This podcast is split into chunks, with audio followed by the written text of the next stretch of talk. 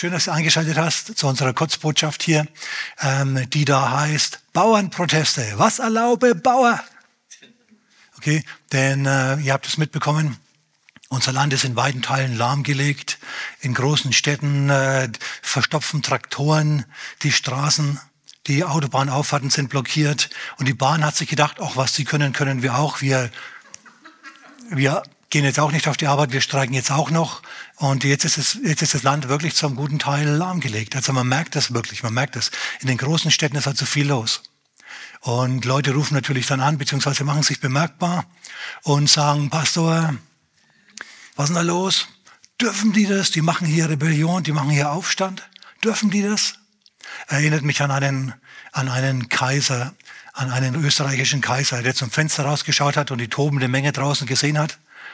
Na, nieder mit dem Kaiser und so weiter. Und dann hat er den Minister gefragt, was ist denn da los? Ja, die machen Revolution, Majestät. Und der Kaiser fragt dann, dürfen die das?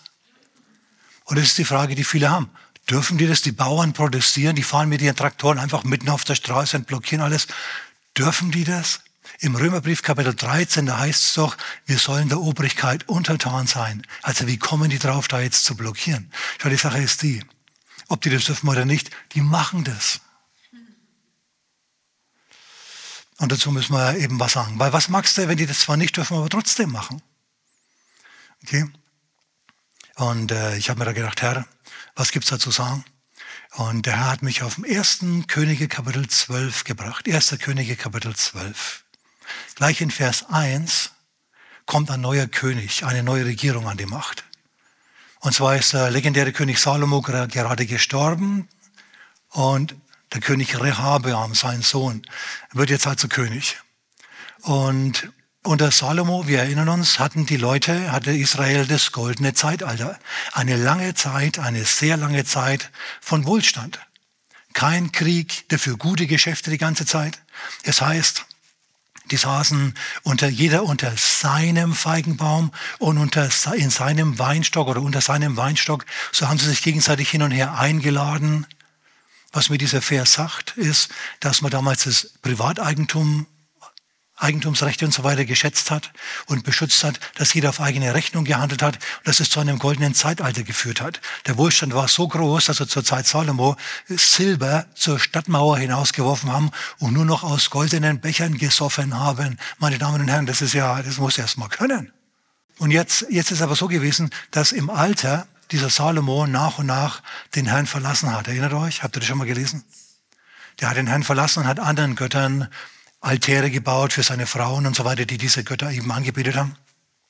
Und schau, die Sache ist die, wenn du dich Gott zuwendest, wendet sich Gott dir zu und segnet dich. Wenn du dich von Gott abwendest, wendet sich Gott von dir ab und der Segen verschwindet. Wenn du jetzt aber gewohnt bist, auf großen Fuß zu leben, reich zu sein, wir sind ein reiches Land und wir geben auch immer gern aus, links und rechts. Schau, dann muss das Geld dir irgendwo herkommen. Und wenn jetzt der Segen aber weg ist, wenn die Industrieproduktion alles einbricht, wenn also das Steueraufkommen weniger wird, dann muss man die Steuern erhöhen, um denselben Lebensstandard zu behalten, verstehst du? Und äh, das, hat, das hat Salomo eben gemacht. Zum Schluss hat er nicht mehr aus dem Segen Gottes heraus gelebt, sondern von hohen Steuern. Ja, seine Pracht ist von hohen Steuern, viel zu hohen Steuern bezahlt worden. Die hatten eine gewaltige Steuerlast. Und jetzt kommt also eine neue Regierung an die Macht. Und immer wenn eine neue Regierung kommt, will man doch, dass sie es besser machen. Amen? Und man gibt ihnen dann auch gerne einen Rat. So kommen jetzt also die Bürger Israels zum König und sagen, König, die Steuerlast, die Steuerlast, die Steuerlast, die Steuerlast. Und der König sagt, gut, ich denke nach, kommt in drei Tagen wieder. Und dann berät er sich. Er berät sich mit den Alten, die seinen Vater beraten haben und die das goldene Zeitalter noch kennen. Und die wissen, was zum goldenen Zeitalter geführt hat. Und wir lesen, was da steht im 1. Könige Kapitel 12, Vers 7. Wenn du, sagen diese alten Ratgeber, diese alten Politratgeber, wenn du diesem Volk zum Knecht wirst, wenn du dich als Diener der Menschen siehst und ihnen dienst, und tust, was ihnen zum Guten gereicht und gute Worte, sanfte Worte mit ihnen redest, dann werden die dir für immer zum Knecht. Also, Die Alten wussten, der alte Salomo, der hat seine Weisheit eingesetzt zum Wohl des Volkes, zum Wohl der Menschen. Der hat Probleme gelöst. Er hat tatsächlich Straßen gebaut und dies und das und jenes gemacht. Er hat äh, Ingenieurwunder erschaffen mit seiner, mit seiner, mit seiner Weisheit. Er hat äh, kluge Beschlüsse gefasst und so weiter. Er hat auf jeden Fall ein goldenes Zeitalter herbeigeführt mit, mit, mit dieser Haltung, mit der Haltung, ich bin der Diener des Volkes. Was sagt ja auch Jesus? Der Größte unter euch soll euer aller Diener sein. Stimmt das? Na, sagt Jesus. Als sie sich gefragt haben, die Jünger, wer ist der Größte unter uns? Jesus sagte, vollkommen falscher Ansatz. Deine Frage muss sein, deine, deine äh, Orientierung muss sein, wenn, du, wenn ich der Größte sein will, dann muss ich der größte Problemlöser sein. Wenn ich der Größte sein will, dann muss ich der sein, der den Leuten das Leben manifest verbessert. In anderen Worten, ähm, ihre, ihnen Möglichkeiten geben, ihre, ihre Talente zu entwickeln und sie dann in Ruhe zu lassen, in Ruhe zu lassen, ihnen zu dienen und sie dann in Ruhe zu lassen und gut mit ihnen zu reden, sie zu ermutigen, nicht die ganze Zeit sie zu kritisieren, sie zu, zu was weiß ich, zu einem Mistgabelmob zu, abzustempeln, die Bauern jetzt und so weiter, weil das passiert ja alles. Ne? Das ist der richtige Ansatz. Der richtige Ansatz für jede Regierung auf der Welt aus dem Blickwinkel Gottes ist, Du dienst den Volk, den Leuten. Okay, du bist nützlich den Menschen und nicht irgendwas anderem, deinem Geldbeutel oder einem übergeordneten Ziel, einem abstrakten Ziel wie dem Klima in 100 Jahren. Das ist alles kein würdiger, ähm, kein würdiges Ziel, das von Gott gefördert wird. Okay?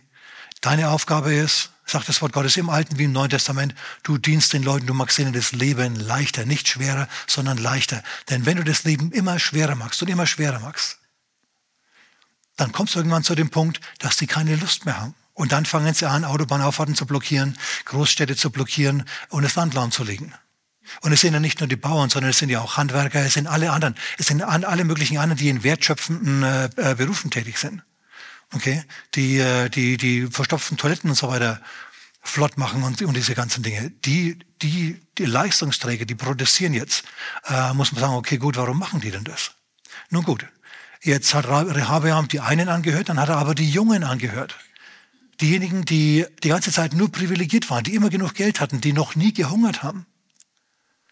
Ja, die noch nie selber arbeiten mussten, weil immer genug da war für sie.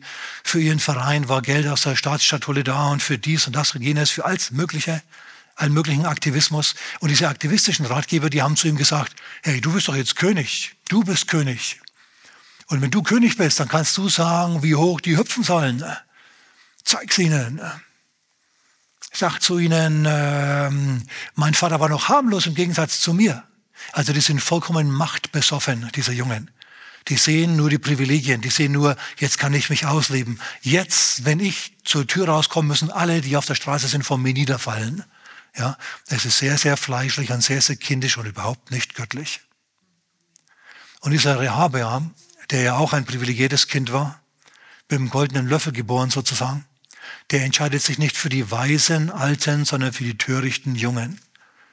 Wisst ihr, die Sache ist die, nichts gegen junge Leute, wir brauchen ihre Energie, aber die haben wenig Lebenserfahrung. Und manche, die sich heute in Regierungspositionen befinden oder in Machtpositionen befinden, die was zu sagen haben, die haben noch nicht mal eine abgeschlossene Berufsausbildung. Okay? Wie die in ihre Positionen gekommen sind, das ist, das ist abenteuerlich. Früher war das mal so, dass du, dass du, dass du was können musstest, dass du eine Leistung gebracht haben musstest, damit du überhaupt ernst genommen worden bist und gewählt wurdest. Heute ist das irgendwie alles ganz anders. Also, da können wir uns jetzt nicht drauf, können wir jetzt nicht drauf eingehen groß. Nur ich will sagen, aus diesen Leuten kommt keine Weisheit. Also möglicherweise doch. Jesus war ja auch nur 30, als er aufgetreten ist und, und David war auch 30, als er König war. Also nicht alle Jungen sind blöd, aber manche sind's. Hier so wie jetzt, äh, wie jetzt die Ratgeber von unserem Rehabeam. Und Rehabeam stellt sich wirklich hin und sagt, wir erhöhen die Steuern, wir sind ein reiches Land, nur dass ihr es wisst und überhaupt. Und er redet halt so richtig, er redet Schrott. Er redet sich, ohne dass er es weiß, um Kopf und Kragen. Er stellt sich hin und er verurteilt die Bittsteller. Ihr müsst Folgendes auch noch lesen. Ich habe es jetzt nicht gelesen. Aber er sagt ja, geht hin und in drei Tagen kommt er wieder. Dann sage ich euch, was ich beschlossen habe. Und tatsächlich, es heißt wirklich, nach drei Tagen kommt, kommt das Volk wieder, so wie der König es befohlen hat. Die waren bereit, das Volk war bereit, nach den Regeln zu tanzen. Okay, die waren bereit, die Regeln zu halten, aber die Last war zu groß. Sie waren guten Willens, aber sie haben es nicht mehr gepackt. Wisst ihr, ich sage euch, ich sage ein Geheimnis. Wissen nicht viele, reden auch nicht viele drüber, aber die Sache ist folgende. In der Bibel gab es früher mal, ganz am Anfang, so war das von Gott gedacht, nur eine Steuerrate von 10 Prozent. Der, der Zehnte. Der ging an die Leviten. Die Leviten, die waren Bibellehrer und Rechtsanwalt in einer, in einer Funktion. Die waren quasi Pastor und, und Streitschlichter in einem. So war das vom Herrn aus gedacht. Das ist nicht schlecht. Also sparsam vor allem auch. Schau, den Rest deines Geldes kannst du behalten, diese 90 Prozent. Mose sagt dann, ja gut, in, für drei Jahre sollt ihr noch einmal einen Zehnten abführen. Also im Jahr dann 3,33 Prozent. Okay? Damit wir dann in drei Jahren auch wieder auf 10 Prozent ungefähr kommen. Und mit diesen 3,3 Prozent Steuer machen wir soziale Dienste. Helfen wir Leuten, die in Not geraten sind und so weiter, die sich selber nicht mehr helfen können, die sonst niemanden haben. Das Sozialbudget in Israel war 3,3 Prozent. Bei uns ist es mehr als 50 Prozent. Ist der Hammer. Und dann wollte das Volk hier unbedingt einen König, wenn ihr euch erinnert. Na, wir wollen einen König. Der König sagt dann, also äh, Samuel sagt dann, ja, wenn ihr einen König wollt, könnt ihr haben, ist nicht Gottes Wille. Gott will, dass ihr vom Gesetz regiert werdet und nicht von den Launen eines Königs. Nein, wir wollen einen König. Also gut, dann habt ihr einen König, aber der wird noch einmal 10% Steuern haben wollen. 10% für ihn, 10% für die Leviten und diese 3,33% im Jahr für soziale Dienste. Und das Volk sagt, ja, also gut. Und wisst ihr, was Ökonomen, was Wissenschaftler herausgefunden haben?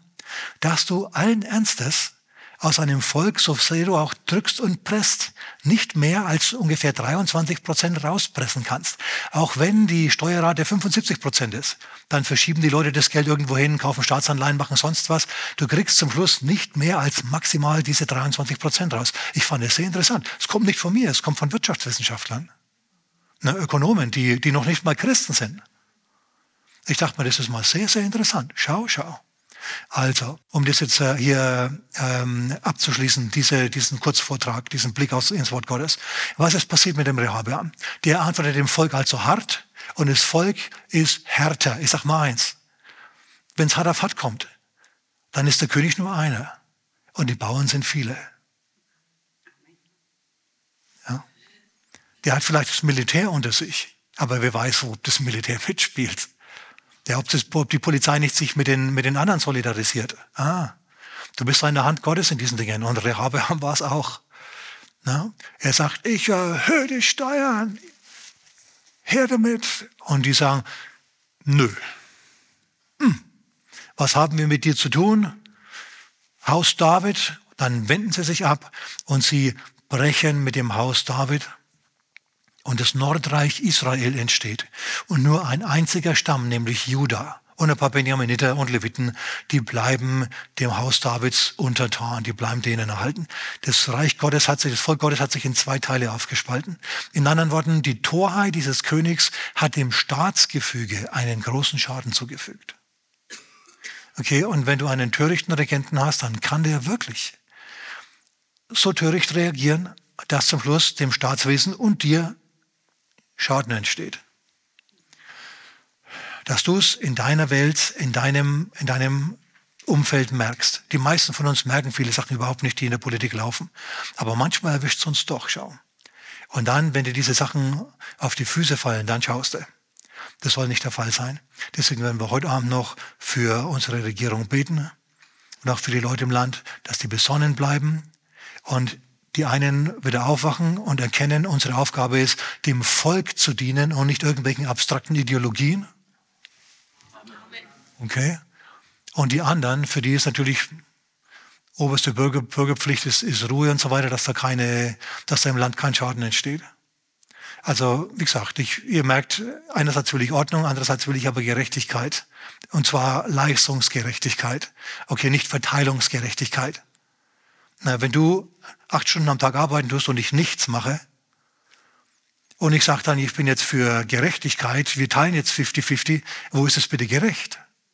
Okay, das nennt man Verteilungsgerechtigkeit, die ist ungerecht. Du arbeitest, der andere nicht, ihr müsst trotzdem teilen. Nicht, nicht in Ordnung. Was wichtig ist, ist Leistungsgerechtigkeit. Deine Leist, du bringst Leistung und wirst dafür äh, ähm, belohnt. Du kriegst einen gerechten Lohn dafür. Und der andere muss auch was tun, damit er auch zu, auf einen grünen Zweig kommt. Amen. Vater, wir segnen die Regierung und wir segnen die Bauern und alle, die damit produzieren. Vater, wir bitten dich in Jesu Namen um Weisheit für beide Parteien. Vater, gib der Regierung den Durchbruch im Kopf und im Herzen, Vater, dass da die dazu zurückkehren hat, zum Dienst an den Menschen. Und Vater, wir bitten dich in Jesu Namen, Herr, um Frieden im Land, dass da nichts außer Rand und Band gerät, Herr. Wir bitten dich, dass du unsere Grundordnung und so weiter weiter bewahrst, Herr, und uns Frieden gibst. Und wir beten in Jesu Namen heute Abend. Amen.